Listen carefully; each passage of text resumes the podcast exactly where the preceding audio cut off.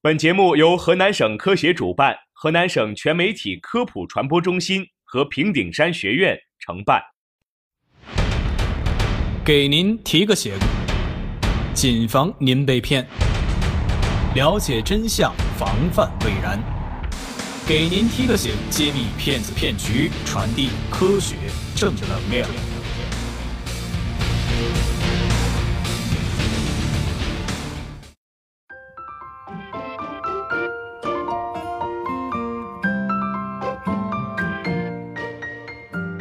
听众朋友们，大家好，欢迎收听科普之声，给您提个醒，我是关涛，我是周云。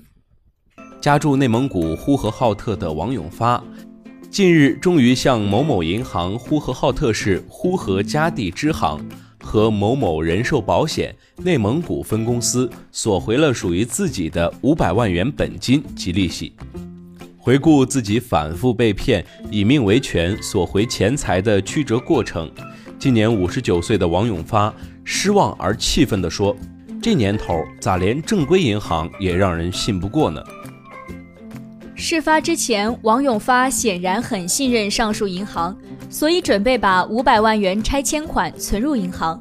没想到遭遇冒充银行人员的保险人员，在后者推荐理财产品并承诺利息之后，王永发用五百万元购买了理财产品。结果理财变保险，本金到百岁才返回，发现被骗，王永发登上了保险公司和银行楼顶，以命维权，才拿回了本金和利息。这是一种典型的理财陷阱。尽管银行负责人表示王永发是在诈骗，但从双录影像来看，银行的说法难以成立。种种迹象显示，银行与保险公司存在勾结嫌疑。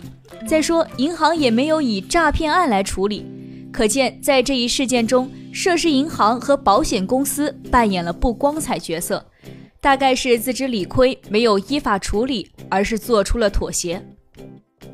早在二零一零年，银监部门发布的《关于进一步加强商业银行代理保险业务合规销售与风险管理的通知》。就明确要求，不得将保险产品与储蓄存款、基金、银行理财产品等产品混淆销售。商业银行不得允许保险公司人员派驻银行网点。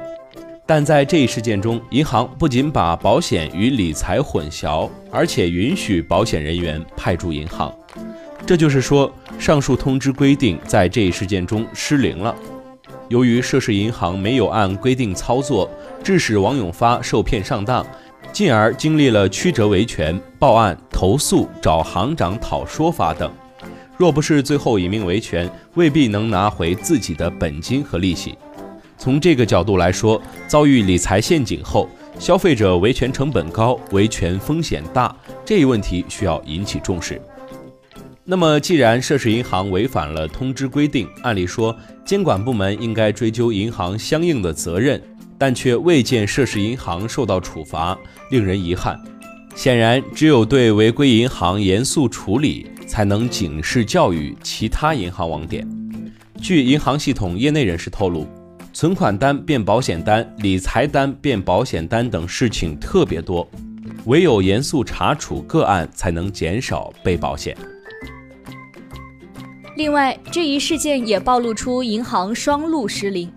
原银监会二零一六年二月份就提出了双录的指导意见和工作要求，即银行在营业场所销售的自有理财产品、代销理财产品都需要录音录像。从理论上来说，此举可预防被保险以及相关纠纷。而王永发就在二零一六年十月份进入涉事银行，遭遇被保险的。报道显示，这一事件中已经有双录影像，而且双录中出现了保险人员，这说明双录对涉事银行和保险人员没有形成实质的震慑力。如果双录的震慑力强，恐怕银行和保险人员不敢欺骗消费者。去年，银监会发布《银行业金融机构销售专区录音录像管理暂行规定》，希望这一规定能发挥应有的作用。尽管消费者在银行被保险案例不少，但今天绝大多数人仍然相信银行销售的理财产品。在此也希望银行能够珍视消费者的这种信任，诚实守信，依规经营。